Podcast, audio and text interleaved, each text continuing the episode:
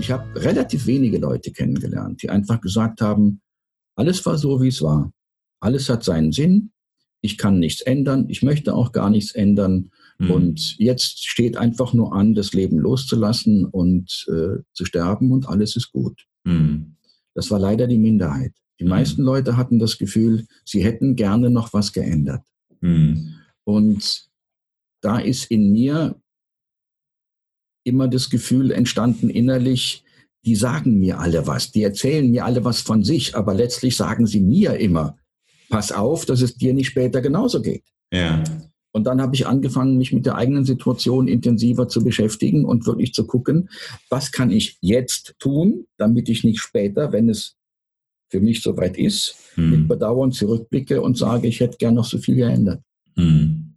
Und ähm, das hat mich enorm weitergebracht, weil ich das, was die Patienten mir von sich erzählt haben, ernst genommen habe, ja. wahrgenommen habe. Ja.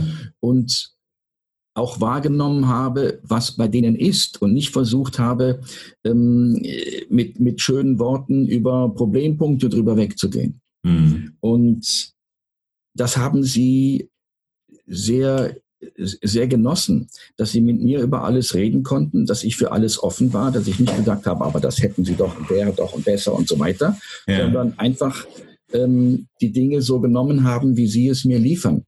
Und dann kann man in einem guten Rahmen in Würde sterben. In Österreich, mhm. in Deutschland ist es möglich, obwohl mhm. viele Fehlentwicklungen da sind momentan, gerade in Deutschland mit diesen Übertherapien am Lebensende und so weiter. Das will mhm. ich gar nicht in Abrede stellen. Aber es ist in Deutschland, in Österreich möglich, in Würde zu sterben. Und hier in der mhm. Ukraine nicht. Okay. Hier kümmert sich nämlich niemand mhm. um alte und sterbende Leute. Die verrecken mhm. in ihren Wohnungen. Entschuldigen, wenn okay. ich so brutal ausdrücke, aber ja. ähm, ich habe es mehrfach erlebt. Krankenhäuser weigern sich, diese Menschen aufzunehmen. Und ähm, hier gibt es auch keine Caritas, hier gibt es keine Sozialdienste, mhm. weil die orthodoxen Religionen kümmern sich um, den, um das Jenseits des Menschen, aber wenig um das Diesseits. Okay. Und äh, die Westkirchen sind dort anders. Dadurch haben die auch ihre ganzen karitativen Systeme. Ja. Ähm, hier gibt es das nicht. Und äh, hier ist immer noch diese alte Sowjetmentalität in vielen Systemen drin, im Sinne von das Individuum zählt nichts. Ja kollektiv zählt. Mhm. Das macht das Sterben für die Menschen hier sehr schwierig. Mhm. Auch, dass es tabuisiert wird. Man redet nicht drüber. Mhm. Als die eigene Schwiegermutter bei uns gestorben ist, die wir in den letzten Lebenswochen zu uns in die Wohnung genommen haben, um sie zu betreuen, mhm. war es extrem schwierig, mit ihr drüber zu reden. Mhm. Okay. Und äh, daher so ein bisschen meine, meine, meine Passion zu denken, ich weiß, wie es geht. Ich kenne eine wunderbare Palliativstation und, und weiß, wie, wie gut dort die Menschen betreut wurden und wie sie in Würde und zum großen Teil auch ziemlich leidfrei sterben können. Ja. Und das möchte ich jetzt quasi hier auf die, auf die Ukraine ähm, äh, übertragen. Mhm. Hospize äh, gründen, wo wirklich die Menschen in Würde sterben können, ein Einzelzimmer haben, wo Angehörige übernachten können, wo Angehörige dabei sein können. Ja, okay. Ein Zimmer, wo vier Leute, fünf Leute drin, mhm. sitzen. Ähm, Ärzte, die die Entscheidungen der Patienten ernst nehmen. Mhm. Das Wichtigste in so einem Bereich ist zu sagen, nicht ich bin der Chef als Arzt. Mhm. Der Patient ist der Chef, der bestimmt, mhm. wo es lang geht. Wenn der ein ja. Antibiotikum haben will, dann soll er eins bekommen. Wenn ja. er zu mir sagt, ich sterbe lieber an meiner Lungenentzündung jetzt, als in ein paar Wochen oder ein paar Monaten an meinem Krebs und ich will kein Antibiotikum, ja. dann gebe ich ihm kein Antibiotikum. Okay. Er hat das Recht zu entscheiden. Ja. Und diese Menschen genießen das sehr, so komisch, wie es jetzt vielleicht in deinen Ohren klingt, aber mhm. äh, ihnen werden immer Entscheidungen abgenommen im Medizinsystem. Mhm. Die Ärzte sagen ihnen, wo es lang geht. Mhm. Und dann kommt der Pfleger rein und sagt, jetzt, wird's, jetzt gibt's Essen, aber der Patient hat vielleicht jetzt gerade gar keinen Hunger. Mhm. Ja. Die haben dem dann zwei Stunden später, wenn er Hunger hatte, das Essen warm gemacht. Mhm. Ist das so, so, so ein Stück weit, ich habe ich hab gerade so ein Bild, das ist so, ähm, also ich meine, ich meine, Sterben und Tod ist ja erstmal etwas, was, was, ähm, wo, wo wir keine, in Anführungsstrichen keine Selbstbestimmung drüber haben. Aber ähm, das, was ihr da ja macht, ist ja im Grunde den Menschen zum, zum Ende des Lebens einfach nochmal wirkliche Selbstbestimmung zu geben. Richtig. Ja. Und du hast es schön gesagt, nochmal wirkliche Selbstbestimmung zu geben. Das mhm. beinhaltet nämlich, dass er sie vorher nicht hatte. Und das ist mhm. leider bei ganz vielen Menschen der Fall, mhm. die die Selbstbestimmung abgeben. Mhm. Und ich habe auch ganz viele Patienten gehabt, auch auf der Palliativstation, die gesagt haben, Sie als Arzt, Sie werden es schon wissen. Da habe ich gesagt, mhm. nein, ich weiß es nicht. Sie sind der Spezialist für Ihre Situation, weil Sie stecken in dieser Situation. Ich ja. gucke nur von außen drauf. Ja. Sagen Sie mir, wo es langgehen soll. Ja. Ja, ja, genau, richtig. Ja, richtig. Ja, und so, so, so, so, ein Stück weit ist das ja auch was, was, ähm, ja, es ist erstmal ungewöhnlich, auch für den, kann ich mir vorstellen, für den, äh, für den Patienten dann an der Situation, weil er es ja auch nicht kennt. Ja. Ja. Genau. Aber ich, ich habe gerade eben, äh, ich habe gerade eben, als du das erzählt hast, ich, ähm, ich, kennst du das Buch von Ronnie Ware, Fünf Dinge? Ja, natürlich. Genau. The Five Forgets of the Dying. Genau, das, das dachte ich mir. Buch. Und das ist auch eine, am meisten bereuen, kann ich nur jedem empfehlen. Äh, genau.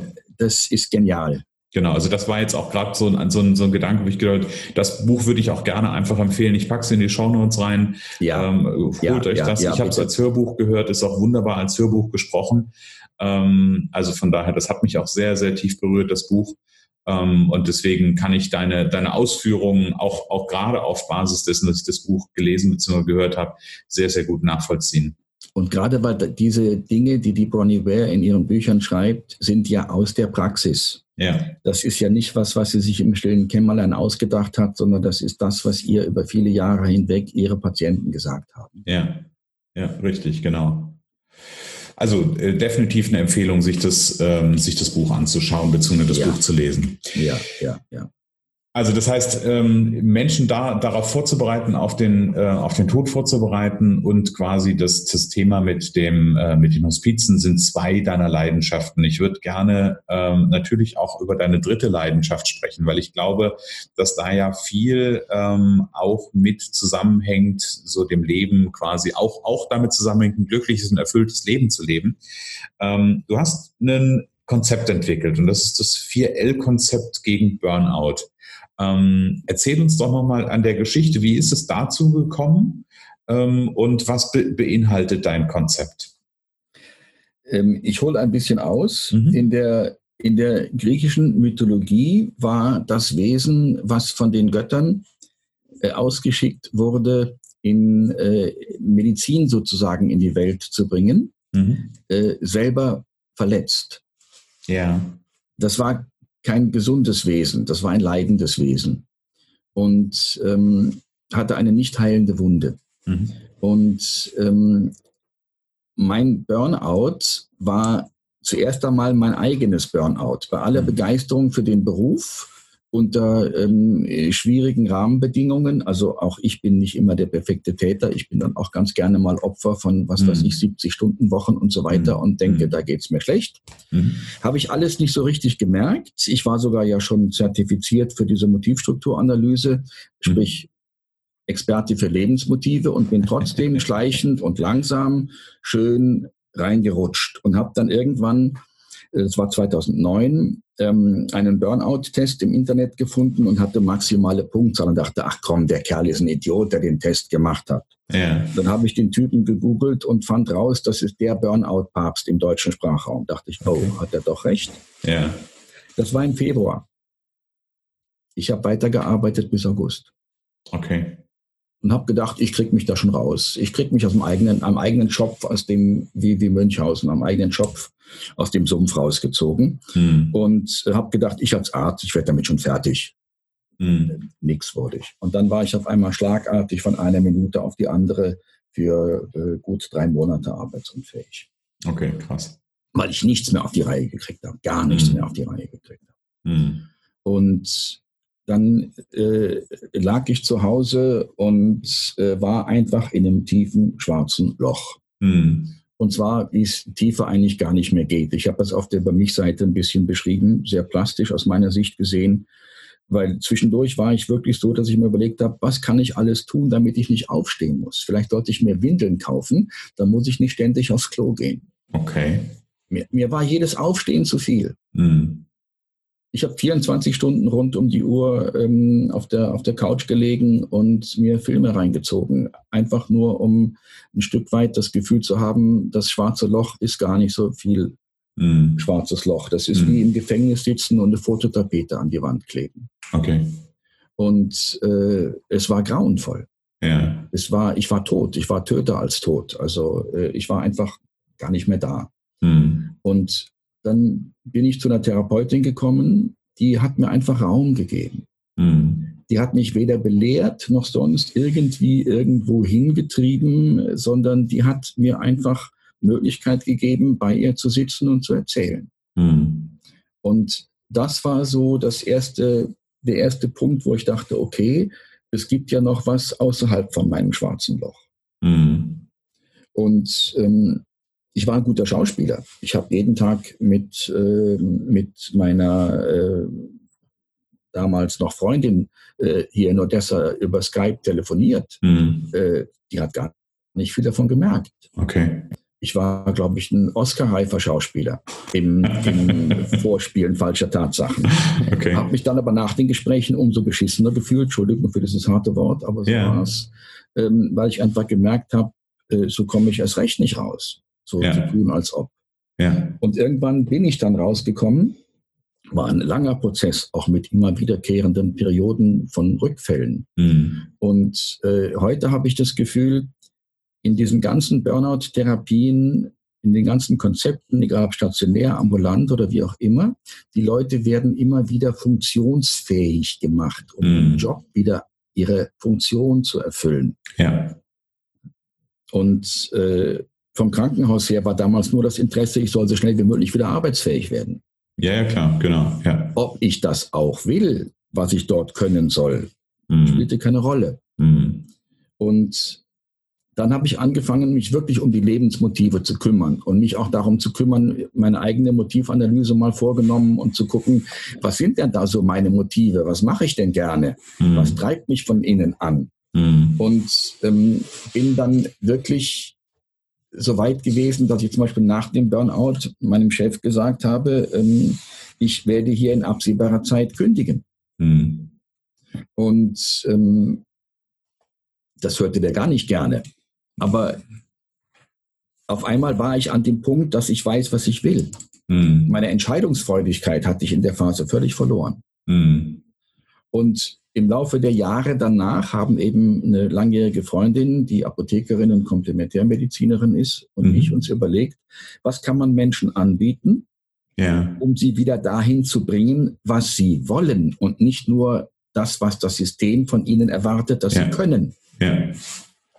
Und so sind diese, diese vier L-Bereiche entstanden, nämlich im Sinne von Stärken stärken. Mhm. Wir lernen immer wieder auch therapeutisch gesehen gegen Schwächen anzukämpfen. Das, ist, Mhm. völlig, das ist energetisch gesehen ungesund. Mhm. Stärken, stärken ist, viel, ist energetisch viel gesünder. Mhm. Gibt es auch in alten Yoga-Schriften. Und wirklich zu gucken, Genau. was kann derjenige? Mhm. Äh, da ist als erstes die Lebensmotive, also eine Motivstrukturanalyse. Und dann Mhm. unterhalten wir uns sehr dezidiert über, über das, was diesen Menschen antreibt. Ja. Und äh, zu gucken, wie kann er oder sie das ins Leben ziehen, indem Ja. man dann einen Antrieb auch wirklich lebt und nicht nur äh, irgendwas anderes, was das System von einem verlangt. Mhm. Sind diese Lebensmotive, ich weiß nicht, ob du das, ähm, ob du John Strzelecki kennst, den Autor? Ja, natürlich. Ne? Genau. Ist, ist, das, ist das so parallele Zweck der Existenz? Ja, es geht ein Stück weit in die Richtung. Ist natürlich ein ganz anderes, ein ganz anderes System, Mhm. ähm, weil äh, diese, diese Lebensmotive eben äh, als anerkannter psychologischer Test auch Mhm. sozusagen psychologisch gesehen ähm, ähm, äh, validiert sind, wie man so Mhm. schön auf Neudeutsch sagt. Mhm. Und äh, eine große Population westeuropäischer Menschen äh, hat eben diese Lebensmotive. Und man Mhm. selber ist Teil dieser Population und Mhm. hat sie auch in sich. Okay. Und, aber der Streletsky geht genau in die Richtung, diese Museumstage und all das. Mhm. Da, darum geht es ja zum Beispiel darum, etwas zu tun, was man will. Mhm. wieder zu dem zurückzukommen, was ich wirklich bin, was ich wirklich will. Ja. ja? Genau, also ich, ich gucke, ich gucke immer so, so was, was habe ich für Parallelen, ne? Und dass das, äh, dass das natürlich die Lebensmotive nochmal eine andere Tiefe an der Stelle haben, ähm, ohne Frage, ne?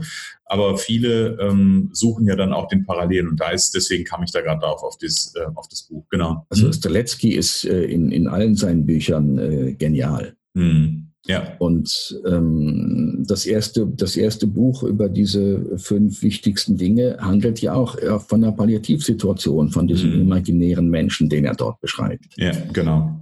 Und äh, also einem sterbenden Menschen. Mhm. Und ähm, ja, und das sind dann die Lebensmotive, das mache mhm. ich. Und den mhm. zweiten, das zweite L, die Lebensstabilität, macht die Helga. Sie ist eine, ein, ein Wunderlexikon an äh, an Ernährung, an komplementären Methoden. Also äh, wann immer ich irgendein ein medizinisches Problem habe, frage ich erst einmal sie. Mhm, okay. Und ähm, sie schöpft aus äh, über 36 Jahren Berufserfahrung und bringt den Menschen wieder in seine Stabilität über mhm. Ernährung, über alles Mögliche. Mhm. Ähm, wie, weil das wird beim Burnout auch ganz oft vergessen, dass man mit einem Lebenswandel oder mit einer Lebenswandeländerung, Klammer auf, Neuausrichtung. Klammer mhm. zu, mhm. Äh, sehr viel gegen das eigene Burnout tun kann oder besser gesagt für das Herauskommen aus dem Burnout oder mhm. für das gar nicht erst hineinkommen. Genau, ja.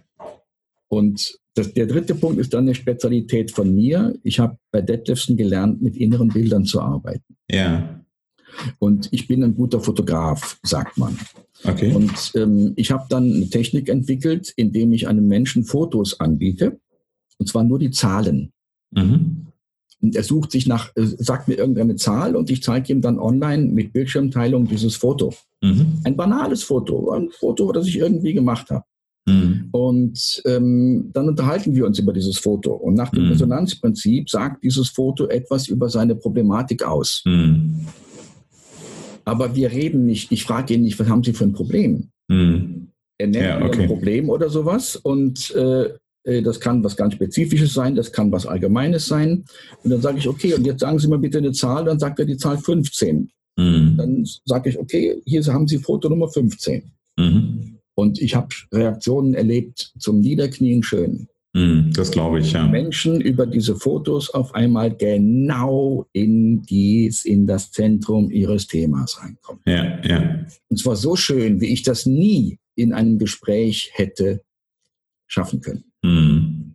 Und mit drei, vier, fünf Fotos, je nachdem, äh, kommt der zu seinen eigenen oder dieser Mensch, Mann oder Frau, zu, mhm. zu seinen, ihren eigenen Lösungen. Mhm. Und das sind dann die Lebensbilder. Das ist die dritte. Das ist die dritte, genau. Dritte Schiene. Ja. Der, der, Vorteil aus meiner Sicht gesehen ist, erstens, es sind meine Fotos. Das mhm. heißt also, ich habe ein direktes persönliches Verhältnis zu dem Foto. Mhm. Und ähm, zweitens, nach dem Resonanzprinzip findet er immer die richtigen. Ja, genau. Und ich kann auch mit diesen Dingen umgehen. Was mhm. immer da jetzt kommt, äh, es schreckt mich nicht. Ich habe mhm. schon, schon erlebt und gesehen. Mhm. Und ähm, das bringt den Menschen eben noch mehr so in diese Richtung, was will ich wirklich, wo will ich hin mhm. und wo liegen meine Lösungen. Mhm. Und das vierte ist dann die Lebenskunst. Darüber kann man wenig reden. Da gehen nämlich Helga und ich hin und sprechen mit demjenigen, wie kann man das, was Sie jetzt in diesen vorherigen drei Lebensbereichen gesehen haben, so ja. in das eigene Leben hineinbringen, dass es auch einen möglichst nachhaltigen und längeren Erfolg hat und nicht nur irgendein Strohfeuer ist. Okay. Das kann ich aber so, äh, weil das ist, alles ist individuell. Jeder Teil ist ganz genau auf denjenigen zugeschnitten. Mhm. Da ist nichts von der Stange. Mhm. Und, ähm, aber beim vierten kann man am wenigsten drüber sagen, weil erst nach den ersten drei Lebensbereichen wissen wir, was können wir ihm in dem vierten anbieten. Hm, okay, okay. Aber es ist ja, ist ja, ist, das ist ja genau die, die Information quasi des vierten Ls, den, das es braucht an der Stelle.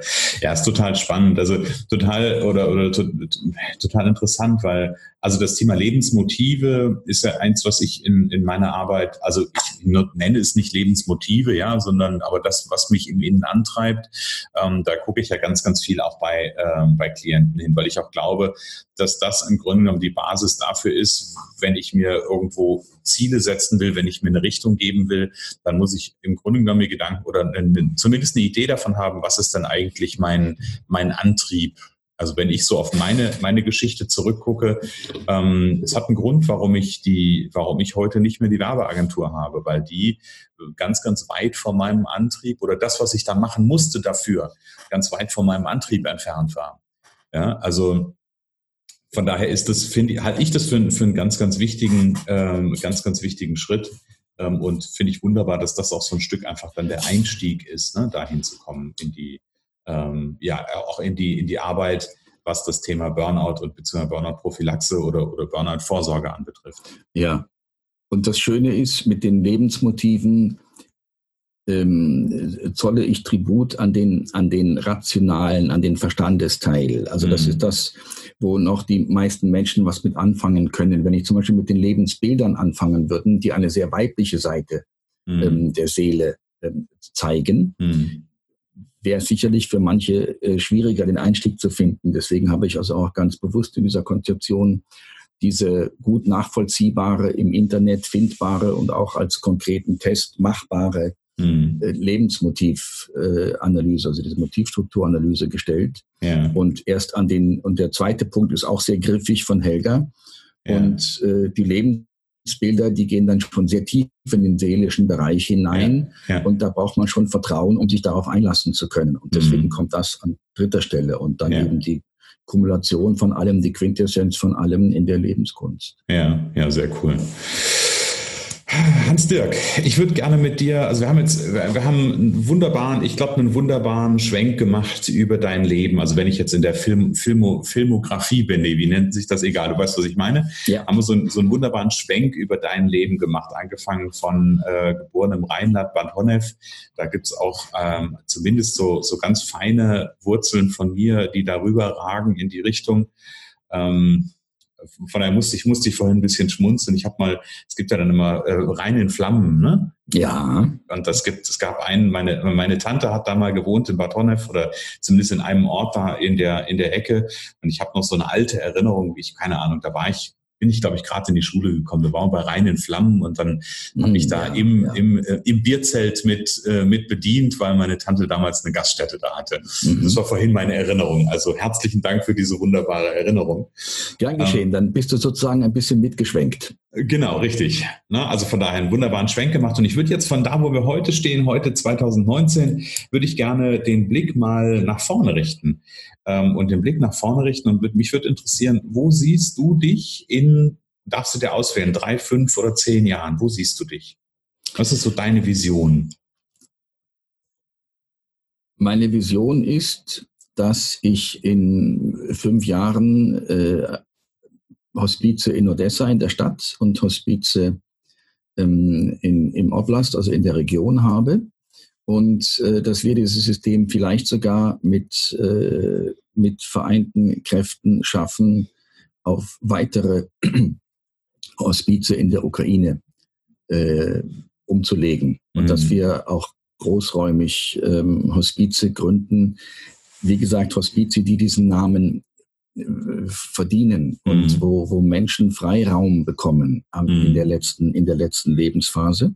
Ja. Und äh, das idealerweise wirklich ein Stück weit in fünf Jahren äh, auf die ganze Ukraine ausgedehnt zu haben. Und ja. äh, natürlich mit einem System, wo, wo nicht ich ständig hin und her fahren muss und alles irgendwie betreuen muss, sondern wo wir Menschen dazu bringen, diese Dinge aber von uns angeleitet nach westlichem Muster eben, was so wie es sich bewährt hat, ja. soweit es übertragbar ist auf die Ukraine, auch ja. auf andere Landesteile und andere Regionen in diesem Land zu übertragen, denn dieses Land hätte es verdient und die Menschen mhm. hier hätten es verdient. Mhm.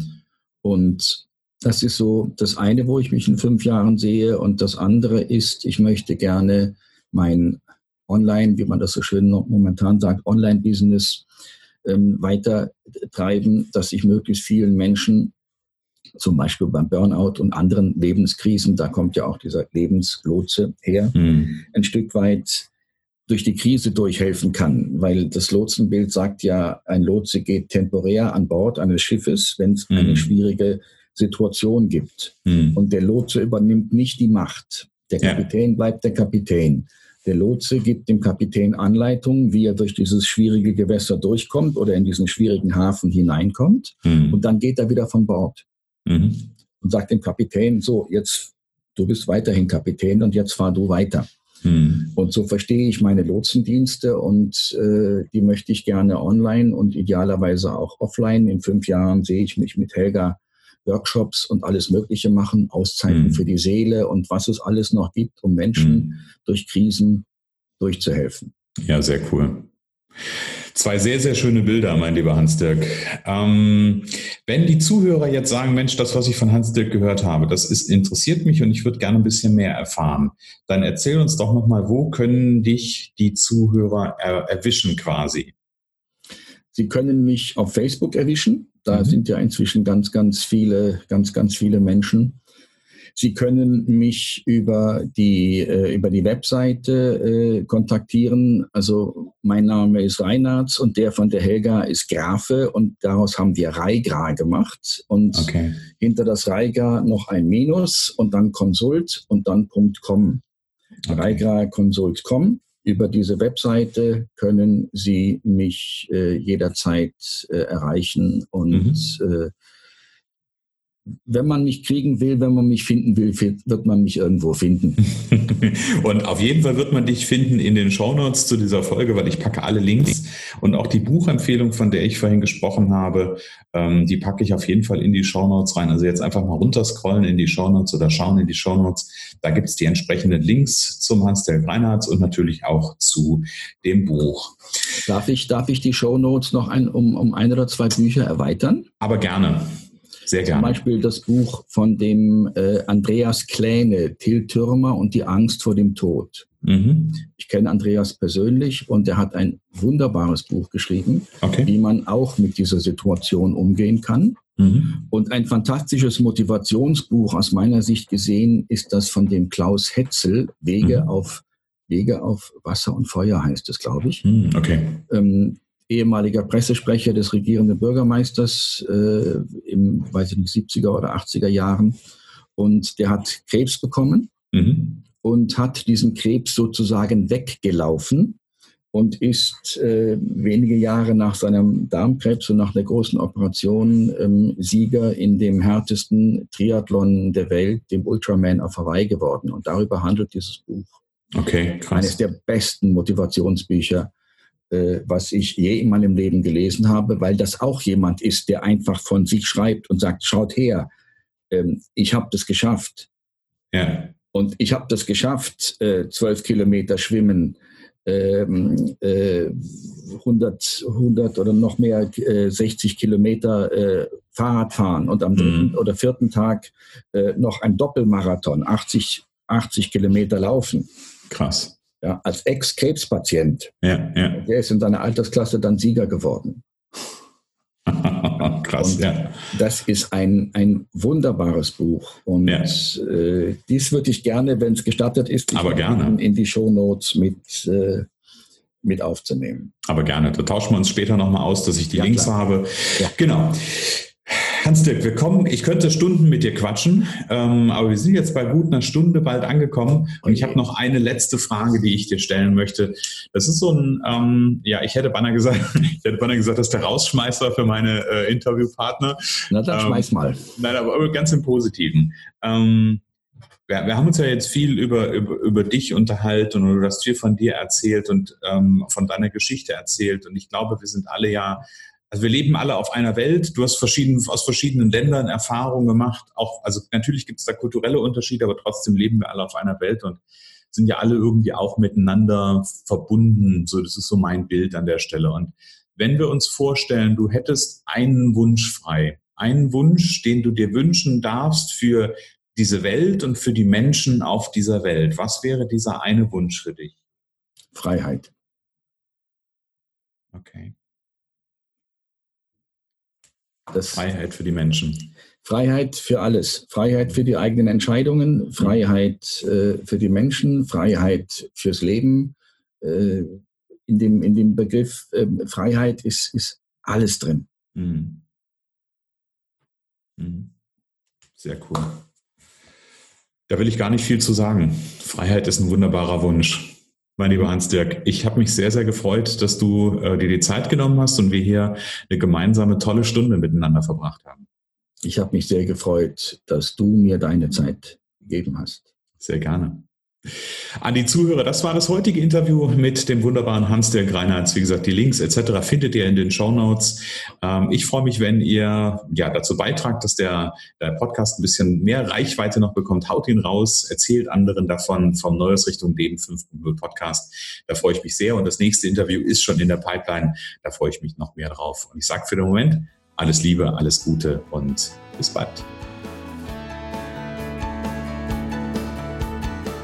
Was wäre, wenn es nur eine Gelegenheit für ein glückliches und erfülltes Leben gäbe? Genau jetzt ist der richtige Zeitpunkt für deine Neujahrsrichtung. Abenteuerleben 5.0, Aufbruch jetzt. Ein kompletter Tag, Ziele, Visionen und Veränderungsimpulse. Jetzt anmelden unter christian-holzhausen.com slash Aufbruch-jetzt.